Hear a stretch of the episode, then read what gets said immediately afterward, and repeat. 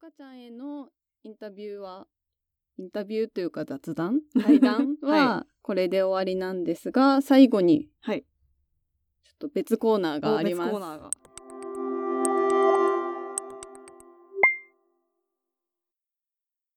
今ですね、ノートでデザイナーの英語帳というコンテンツを始めました。でこれは何かというと、まあ、私がアメリカに住み始めて、まあ、そろそろ2年ほど経ったんですけど、私の英語の学習の仕方というのは、デザイナーが使う単語、デザイナーだったらこういう風に使うっていう、もうすべてデザインの本だったりブログを読んで、そこから新しい単語を覚えていったっていう学習方法をとっていたので、まあ、そんな私が学習した覚えた単語を同じようにデザイナーだったりクリエイターの人で英語学習に興味ある人に共有していけたらいいなと思って始めたコンテンツになります。で、結構ツイッターとかで発音が知りたいうんみたいな意見をもらったんですが、ちょっと正直ですね、発音は目下一番の課題というか、正直自信がない。実際に今、アメリカの会社で働いて喋ってはいるものの、まあ、人に教えるってなるとすごい責任が伴うので、私のなんか間違えてる発音を晒すのはいかがなものかということでですね、今回、ゆかちゃんにはい。私がデザイナーの英語帳で取り上げた単語を紹介してもらおうと思っています。はい。頑張ります。intuitive. This app is intuitive. このアプリは直感的に使いやすい。この単語の意味は直感的、直感的に使いやすいという意味があります。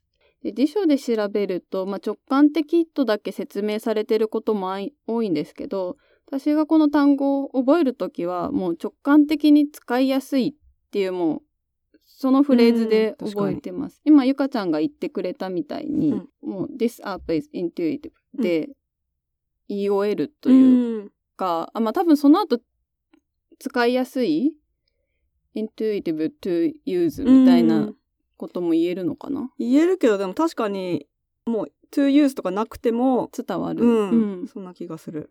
そう、なので私も覚えたときはもう直感的に使いやすいうんっていう一フレーズでこの単語は覚えました。ねうんなんかその方が自然な感じで訳せる気がする。なんか直感的ってだけだと、うん。なんかちょっと使いづらいというか。確かに。私結構逆にいつも日本語で頭の中であこれは使いやすいっていうことを言うときに、イントゥイティブって言いたいんだけど、うん日本語で直接一個の言葉で言うのがなんか難しいなと思ってて、感覚的とか、なんか直感的とかって思ってたけど、確かに使いやすいっていうのがもうセットなんだなっていう、今私も学びがあった。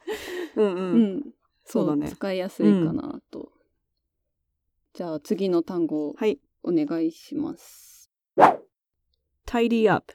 Could you tidy up the presentation deck? プレゼン資料をきれいにしてもらえますか？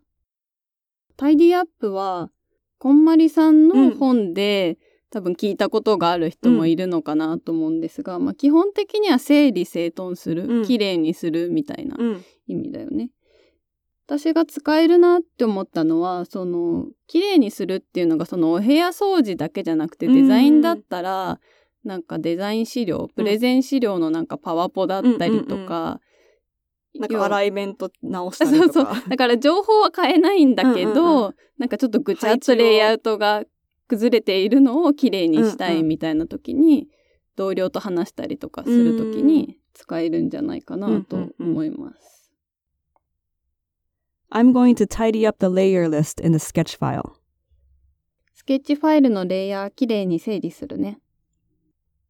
で、多分デザイナーの人だとよくあると思うんだけど、どんどんレイヤーを デザインするときに 作っていって、うんうん。もうファイル名も、うん。あ、ファイル名じゃないや、レイヤー名もなんかどんどんコピー1コピー2みたいになってったりとか、なんかレイヤーの上下もうなんかぐちゃぐちゃみたいな時にうん使います。なるほど。で、これなんか質問でもらったのが、何だったかな？オーガナイズうん。って使いますかみたいなことを聞かれたんだけど、うんオーガナイズの場合ってもうちょっと情報に意味付けがある。多分カテゴライズしたりとか。確かに。タイディアップよりもオーガナイズの方が流度が大きいというか。多分、なんだろう。な、例えばデザインをフォルダ分けする、うんうんうん。なんかカテゴリーごとに分けたりとか、そう,、ね。いうのはオーガナイズ？そのレイヤーの例で言うと、タイディアップは、なんかその、ハイドしてるレイヤーもいらなかったら消すとか、うんうん。なんか名前をちゃんとするとかで、オーガナイズはそのレイヤーをちゃんとグルーピング、グループしたり、そのグループに名前つけたりとか、なんだろう、なんか、ファイルの命名規則をうんうん。なんかちゃんとするそうだよね。そういう感じかな。その整理するときにちょっと意味があるというか、うん。ってことだよね。うん。で、タイディアップは他に多分クリーンアップも。置き換えられうん。るかな。うん。まあだからとにかく、なんだろうな。いわゆる整理とも違って、だから本当に綺麗にするるっていうだけの意味ってことだよね。うん。多分日本語でも、レイヤーを整理してくださいと、うレイヤーをきれいにしてくださいと、なんかちょっと違うよね。ううんん。そういう感じの違いなんじゃないかな。うんうんうん。これはシリーズ化されるんですかね？そうですね。このデザイナーの英語帳なんですが、今後もゆかちゃんに登場してもらって、読み上げてもらおうかなと思っています。コーナーレギュラーで。はいよろしくお願いします。はい。あの、じゃあゆかちゃんが今後レギュラーで。コーナーを担当してもらうことが決まりました。ここで？ここで。